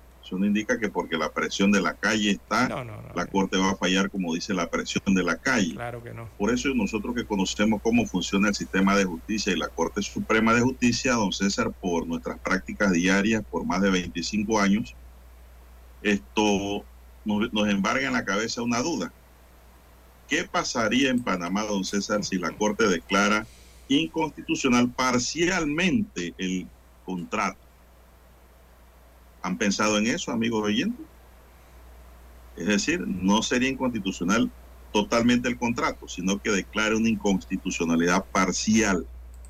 ¿Qué pasaría en nuestro querido Panamá, don César? Yo no quiero pensar. Eh, porque pero, nos va a embargar. pero es un contrato, don Juan de Dios. Eh, mm, bueno, habría que ver allí, ¿no? Pero, ¿Qué pasaría? Ah, ahora sí, porque eh, si declaran una cláusula inconstitucional, yo creo que la totalidad del contrato se iría. No, Eh, señor. Eh, Eso no funciona así. eh, la Usted declara inconstitucional el contrato o declara algunas cláusulas del contrato inconstitucional. Ah, sobre ciertas cláusulas, ¿no? Y ahí es donde hay un problema. Pero, pero, pero el detalle está en que en las demandas hay que, hay que ver las demandas, don Juan de Dios. Eh, según tengo entendido, las demandas son contra la totalidad del contrato ley. Eh, las Pero demandas la- que se están importa, tratando. La Corte se reserva el derecho de fallar lo que ellos consideran inconstitucional. Ellos son los Porque- regentes. Exacto, porque eh, Ellos la- son los regentes constitucionales, don César. Y ahí lo dice la norma. Ujú. Eh, las demandas más, fueron por Ellos totalidad. tienen que ver la inconstitucionalidad de manera integral, no solamente lo que piden los demandantes, porque esto es un asunto de Estado. Y ahí es donde a mí me embarga la preocupación de que digan que el contrato es inconstitucional, pero parcialmente, Aunque fue demandado totalmente. aunque haya sido demandado totalmente. Así es. Bien. Eso me preocupa, don César. Sí, sí, sí. Me eh, preocupa entiendo, porque, entiendo los grises que se ven eh, allí, la- ¿no? El pueblo panameño está apostando a la inconstitucionalidad total del contrato. Y si es inconstitucional parcialmente, don César, el contrato sigue vigente Pero es que las bases desde el y artículo primero. a una renegociación. Ah, Esa es la parte que a mí me preocupa. pero es que desde el artículo primero ya eh, ¿Qué se ve que los en cimientos están si mal ocurre, y todos van. Ojalá no ocurra así. ¿no? Ojalá no ocurra así y que lo declaren inconstitucional totalmente. Noticiero Omega Estéreo. El satélite indica que es momento de nuestra conexión. Desde Washington vía satélite y para Omega Estéreo de Panamá, buenos días América. Buenos días, América. Vía satélite. Desde Washington.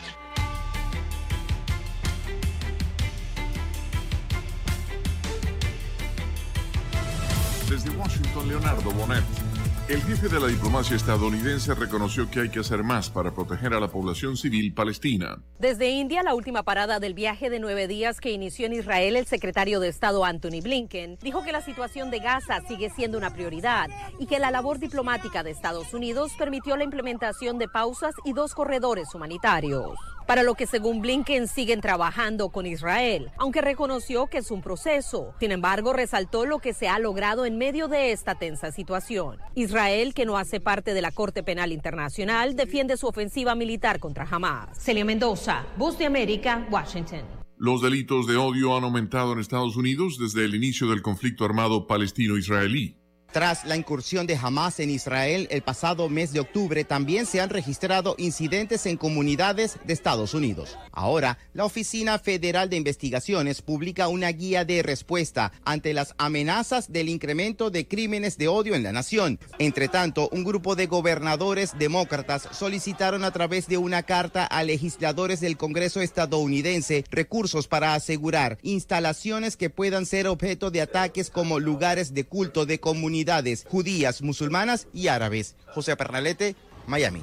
El Departamento del Tesoro de Estados Unidos está al tanto de un ciberataque contra el banco más grande de China que supuestamente interrumpió las operaciones en el mercado del Tesoro estadounidense y está en contacto con los reguladores financieros. Un portavoz dijo que el departamento está monitoreando la situación. Los servicios financieros del Banco Industrial y Comercial de China gestionan operaciones y otros servicios para instituciones bancarias. En un comunicado publicado en su sitio web, indica que el ataque de ransomware afectó a algunos de sus sistemas, pero que había desconectado a las partes afectadas para limitar su impacto. La compañía con sede en Nueva York informó que está investigando y que reportó el problema a las autoridades. WeWork, respaldada por SoftBank, cuyo meteórico ascenso y caída remodeló el sector de las oficinas a nivel mundial, solicitó la protección por bancarrota después de que fracasaran sus apuestas porque las empresas utilizarían más espacios de oficinas compartidas. Según la agencia Reuters, la decisión representa una admisión por parte de SoftBank, el grupo tecnológico japonés que posee alrededor del 60% de las acciones de WeWork y ha invertido miles de millones de dólares en su cambio de rumbo, de que la compañía no puede sobrevivir a menos que renegocie en bancarrota sus costosos contratos de arrendamiento. Un portavoz de WeWork dijo que casi el 92% de los prestamistas de la compañía han acordado convertir su deuda garantizada en capital en virtud de un acuerdo de apoyo a la reestructuración, eliminando alrededor de 3 mil millones de dólares de deuda. SoftBank mantendría una participación en el capital en virtud de la reestructuración propuesta según el documento judicial. La empresa, que también tiene la intención de presentar un procedimiento de reconocimiento en Canadá, espera tener la liquidez financiera necesaria para continuar su actividad con normalidad y que sus sedes fuera de Estados Unidos y Canadá y que sus franquicias en todo el mundo no se vean afectadas por estos procedimientos. A finales de junio, WeWork disponía de 777 oficinas en todo el mundo. SoftBank considera que el acuerdo de apoyo a la reestructuración de WeWork es la medida apropiada para que la empresa reorganice su negocio y salga de los procedimientos del capítulo 11. SoftBank seguirá actuando en el mejor interés a largo plazo de nuestros inversionistas, señaló la compañía japonesa en un comunicado. Las acciones de WeWork han caído cerca de un 98,5% en lo que va de año. La rentabilidad se ha mantenido esquiva, ya que WeWork lidia con arrendamientos caros y clientes corporativos que cancelan debido a la tendencia de los empleados a trabajar desde casa. Pagar por el espacio absorbió el 74% de los ingresos de WeWork en el segundo trimestre de este 2023, de acuerdo con el último informe de sus resultados financieros. En una declaración ante el Tribunal de Quiebras de Nueva Jersey, WeWork declaró activos por valor de más de 15 mil millones de dólares y pasivos por encima de los 18 mil 600 millones de dólares al 30 de junio. Desde Washington vía satélite y para Omega Estéreo de Panamá hemos presentado Buenos Días América. Buenos días, América. Vía satélite. Desde Washington. ¿Tienes proyectos? ¿Tienes propósitos? Tienes Unibank. Somos el equipo que te conecta con la comunidad del crecimiento, con soluciones digitales y los mejores productos, para que disfrutes lo lindo que es crecer. ¿Ganas de crecer? Tienes a Unibank. Noticiero Omega Estéreo.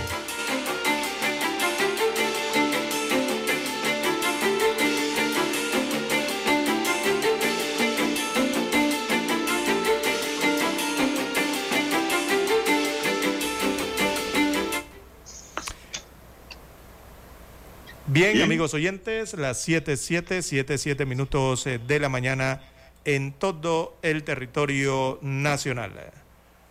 Bien, en más informaciones, eh, bueno, continúa el desabastecimiento de suministro de combustibles en la provincia de Chiriquí, eh, a pesar de que 23 camiones tractor o camiones cisternas eh, hace algunos días entraron a la provincia de Chiriquí desde la hermana República de Costa Rica con combustible costarricense legal. Eh, bueno, fueron, fue un cisterna por cada estación de combustible, don Juan de Dios, y eh, rápidamente se quedaron sin combustible nuevamente, eh, debido a la gran cantidad de automóviles, también el parque vehicular que hay en Chiriquí, eh, don Juan de Dios. Esto a pesar de que los, las estaciones de combustible tomaron la decisión, la gran mayoría, don Juan de Dios, de no proveer el tanque completo, o sea, el tanque lleno al vehículo, ¿no? Sino que estaban limitando las ventas hasta entre 20 a 25 dólares, 15, 20, 25 dólares eh, solamente, para poder que alcanzase para la mayor cantidad de eh, consumidores allá en la provincia de Chiriquí, o por lo menos el centro y el occidente de esta provincia eh, panameña. Mm, don Juan de Dios, esto se va a ver nuevamente afectado porque están los cierres en el oriente chiricano y también en el centro de la provincia de Veraguas que está impidiendo el paso de nuevos camiones cisternas, eh, pero con gasolina panameña. Eh, no podrá llegar evidentemente. Eh, desde el lado de Costa Rica, don Juan de Dios, ya han detectado las autoridades costarricenses, mire usted lo que han detectado, que los ciudadanos ticos se están llevando el combustible de su país. O sea, los costarricenses están agarrando el combustible de su país para eh, seguir revendiéndolo ilegalmente en Panamá.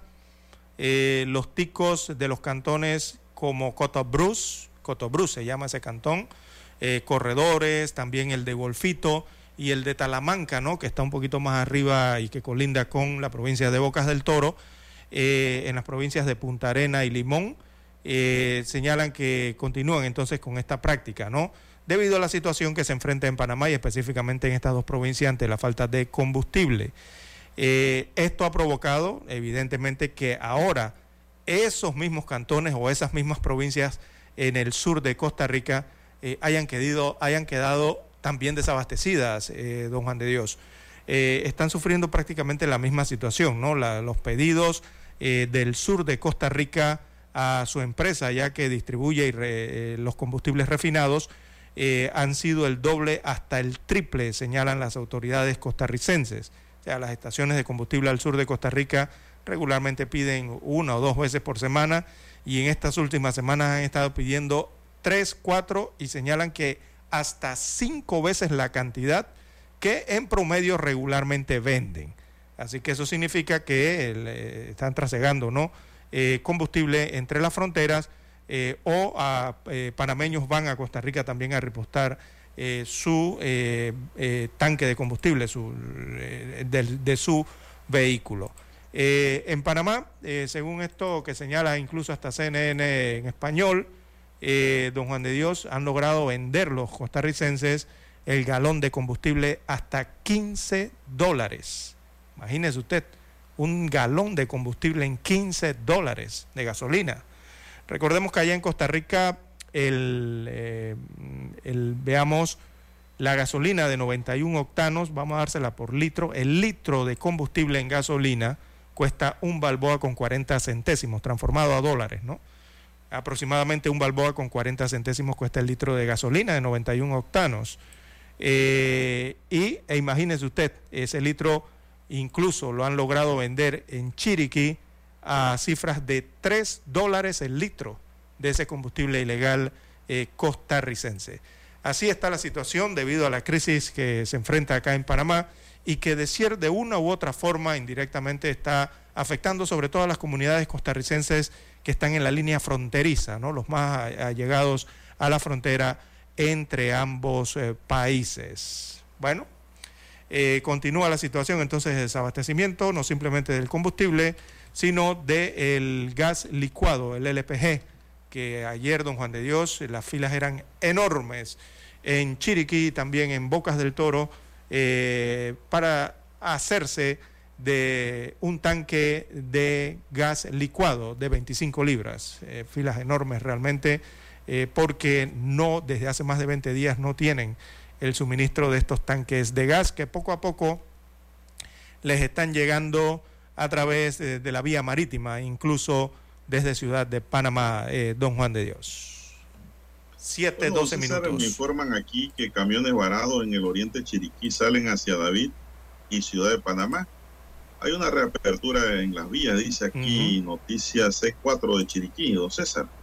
Sí, recordemos. Yo no sé hasta dónde pasarán con tantos bastiones que hay. Exactamente. La, problemática es que hay unos puntos eh, que han decidido abrir eh, la vía eh, panamericana, pero hay otros puntos eh, más que no van a abrir las vías, según han anunciado. Y recordemos que estos puntos incluso simplemente los diferencian o las distancias que hay entre uno y otro no llegan ni al kilómetro, don Juan de Dios. Cada, dos, cada 500 metros, un kilómetro, tres o cinco kilómetros, hay un punto de cierre. Si abre uno y el otro no abre, entonces está la problemática, ¿no? Y sumado a la situación que hay en, Veraguas, allí en la calle décima y carretera panamericana, el cruce, pues, el puente elevado allí en, en Santiago de Veraguas, eh, que han señalado mm, que no van a abrir. Eh, ellos se mantienen en que se mantiene el cierre, el bloqueo total. Así que si los camiones logran pasar de un punto a otro, quizás en otro tengan la misma problemática, ¿no? Eh, todos quisiéramos que pudieran pasar, pero la situación se presenta de esa forma en estos momentos en el oriente y en la provincia de Veraguas. Bueno, la Policía Nacional informó que se abrió la vía en el distrito de Tierra Alta, provincia de Chiriquí, don César. Eh, Anoche hubo una manifestación interesante. También hay nota que nos dicen que se mantiene la protesta en la vía Domingo Díaz cerca de Defensa. Bueno, ahí es un bastión de sindicato ahí de, de la Coca-Cola. Ahí tienen la vía, bueno, pero la foto que me mandan eh, hay un paño abierto. Hay una protesta y dejan un paño abierto ahí. En la vía Domingo, Esto- en la Domingo Díaz también, esa, ¿no? Tráfico fluido en la vía transísmica frente a Plaza Ágora. También. El cerrado es en la Universidad de Panamá, don César, por la transísmica. Tiene que desviarse. Así que esa es la información que me llega aquí. Tráfico fluido en vía Centenario cerca del Estadio Rotcarú. Sí. No sé Al- cómo estará allá en... Ya son las 7. No sé cómo estará allá en Merca Panamá, don César. Eh, bueno, vamos a ver el reporte de Merca Panamá. Eh, los que utilizan Listas la... de protesta en Cuatro Altos, don César, nos llegan también, como anunciamos, esto arrancaron antes de las seis. Temprano. Eh, las seis, desde las cinco ya estaban protestando. Aquí rápidamente vemos eh, protesta en la vía interamericana, en la Chorrera, en la entrada de la Valdesa, cerca de Defensa. Eso es allí donde está, se está construyendo el ducto, don César, el puente. así es. Bien. Eh, Aquí cierre de la vía en el Prado, en Las Palmas de Veraguas, desde hace una hora. ¿Se conoce por allá, don César? Eh, sí, hemos estado por allí, pero de pasada, no, no hemos tenido la oportunidad de disfrutar bien, ¿no? De, de esta área del eh, suroeste allá en Veraguas. También la vía en el área de las vueltas, las vueltas allá es para Chiriquí, don Juan de Dios. Eh, las vueltas se mantienen entonces cerrada con dirección desde el oriente de Chiriquí hacia el distrito de David. Ahí hay un, bueno, uno de los carriles, es decir, dos carriles de circulación, no, los cuatro, ahora sí observo el video completo, los cuatro están cerrados, eh, don Juan de Dios, allá en las vueltas en Chiriquí. Eh, la carretera, antes de ir a la pausa, la calle que se pasa frente a la Corte Suprema de Justicia, eh, hay circulación, don Juan de Dios, hay circulación normal para los amigos oyentes que utilizan esta vía frente a la Corte Suprema de Justicia en eh, pero sí se mantiene la vigilia. La vigilia se realiza afuera. en estos momentos allí en la acera, ¿no? Eh, escalinata. Así es. Bien, eh, hay que hacer la pausa, don Juan de Dios, y retornamos con más datos e información. Noticiero Omega Estéreo. Desde los estudios de Omega Estéreo, establecemos contacto vía satélite con la voz de América. Desde Washington, presentamos el reportaje internacional.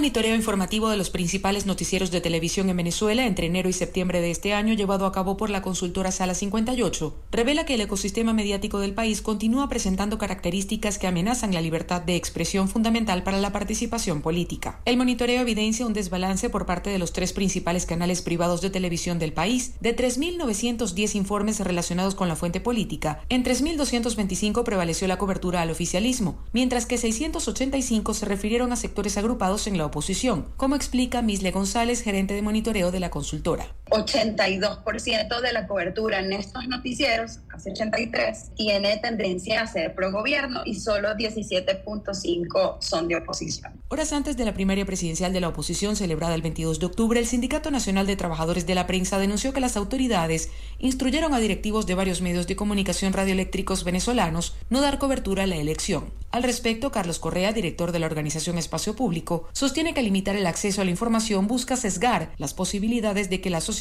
pueda participar de manera activa y directa en temas que conciernen. Hubo censura previa, porque ah, preliminarmente te dijeron no puedes hacer esta cobertura. Lo que sí muestra esto es que hay, digamos, en la sociedad venezolana un músculo. El gobierno del presidente Nicolás Maduro no confirmó públicamente que haya emitido una orden expresa para prohibir dar cobertura a la primaria, pero muchas televisoras y radios no desplegaron los operativos de cobertura que usualmente se registran en días de procesos electorales. Carolina Alcalde, Voz de América, Caracas.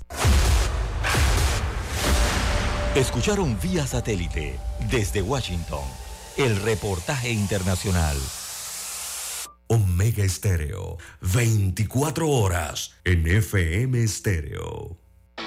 ¿Tienes proyectos? ¿Tienes propósitos? ¿Tienes Unibank?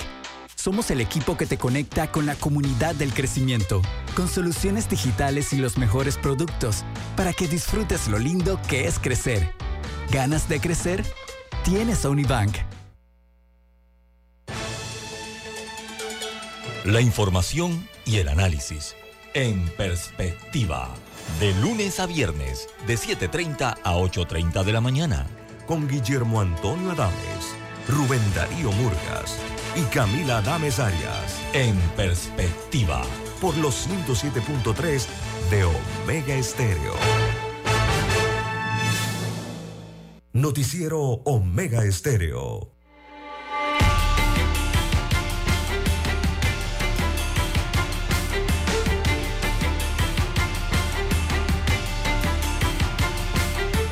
Bien, avanzamos, son las 7:19 minutos, don César. Eh, hay una buena acción de la policía, esta sí es buena, eh, esta que les voy a leer. Seis personas fueron detenidas al ser sorprendidas, don César, al dedicarse a cobrar peaje en la ruta hacia el Chumical, en Arraiján, en la provincia de Panamá Oeste. Eh, la astuta artimaña consistía en interrumpir el tráfico vehicular y con sorprendente desparpajo exigir pagos a los conductores para poder pasar. El ingenioso pero ilegal modus operandi de estos individuos que fueron sorprendidos en plena acción por la policía. Las autoridades señalan que eh, los sujetos detenidos tienen cargo de obstrucción de vía, tránsito vehicular, alteración de la convivencia pacífica y atentado contra la integridad y seguridad ciudadana. La rápida respuesta de la fuerza policial aseguró que estos individuos fueran detenidos y puestos a disposición de las autoridades judiciales. Bueno, me, me dijeron en estos días, me dijo una joven, don César, ahí en la caja de ahorro, que ella todos los días tenía que llevar dos dólares cuando iba de vuelta para la casa, Mire usted. porque en el corredor de los pobres también le cobraban peaje. Mira usted estas ilegalidades. Allí tiene que estar la policía, don Juan de Dios. Y la ciudadanía Ahí denunciar. está la policía arrestando a estos maleantes. Y la ciudadanía denunciar, don Juan de Dios, denunciar, denunciarlo, parar en una estación de policía y No, denunciar. y también atacar el- la vandalización. Sí, sí, exactamente. Eh, pero bueno, hay que hacerlo de esa forma. Eh, bien, eh, más informaciones para la mañana de hoy. Eh, bueno, viejos rostros eh, de la política buscan un cargo en el 2024, don Juan de Dios. Allí le acabo de mandar la, el boletín el- electoral, en donde aparecen las postulaciones a nivel nacional, a Parlacén, a diputados, Decenas, de candidatos. de Uf, cantidad, ¿no? De, de alcaldes, de representantes de corregimientos. Pero destacan, don Juan de Dios, cuando usted lee así rápidamente destacan, ¿no? De, uno puede señalar rápidamente. Este tema no ha sido muy abordado debido a las situaciones de las protestas. Eh, la- el, el- el tema tiempo, nacional ha sido la protesta, ¿no?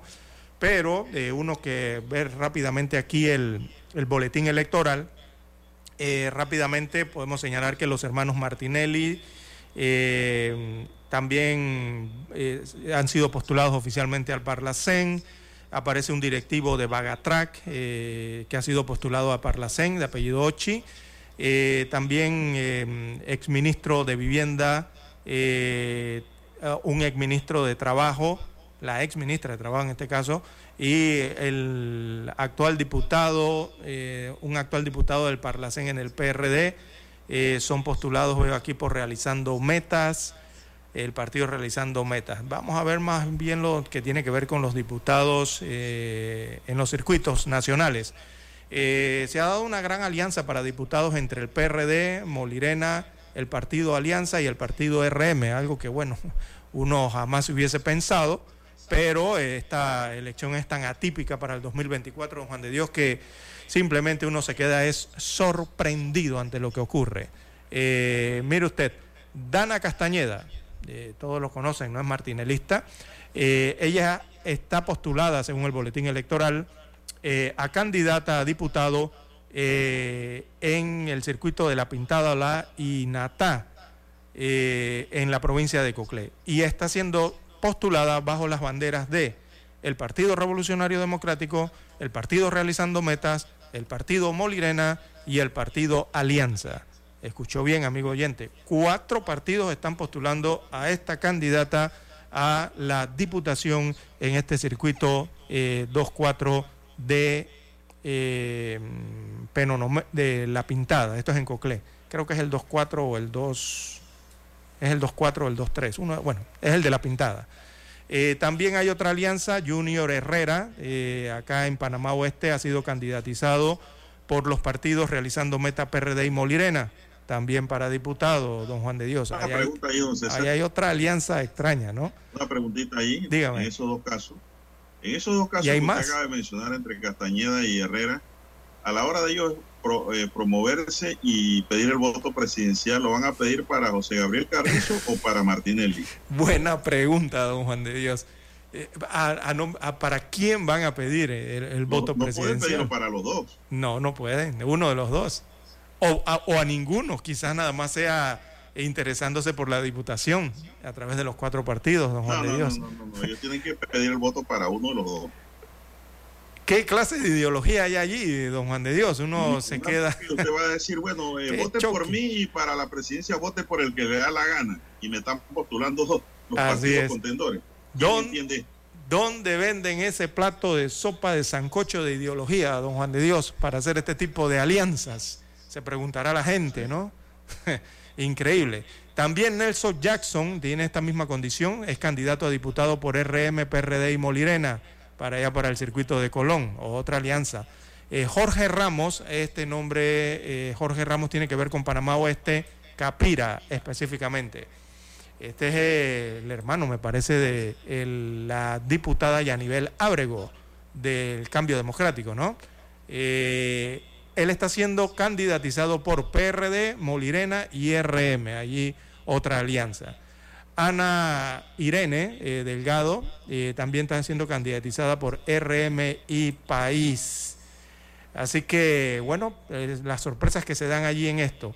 También hay viejos conocidos que quieren regresar a la Asamblea Nacional, don Juan de Dios. ¿Quién entiende esta bigamia? Sí, Por eso te dicen, esto es un sancocho de ideología, no sé cómo se, se es una consume eso. política. Exacto, está bien raro, ¿no? La bigamia es ilegal e inmoral para el registro civil. Bueno, Cuando va, alguien se va a casar, tiene que estar soltero. eh, exactamente. Bien Si rápido. comete delito. Sí, bien rapidito. Don Juan de Dios, en el minuto que nos resta, eh, los rostros que quieren volver a la Asamblea Nacional, bueno, Manuel Cohen de Chitré va por Cambio Democrático, Panameñismo y País. Popi Varela de PC va por Cambio Democrático y el Panameñismo. Mariela Vega y Tito Afú nuevamente a la carga por el Cambio Democrático. Eh, Manuel Cohen de Chitré, candidato por Cambio Democrático, Panameñismo y País. Ramón Ashby aparece como candidato de diputado en el 8-3. Mañana seguimos la lista porque es extensa, don Juan de Dios. Daniel Arauz Pinto nos acompañó en el tablero de controles.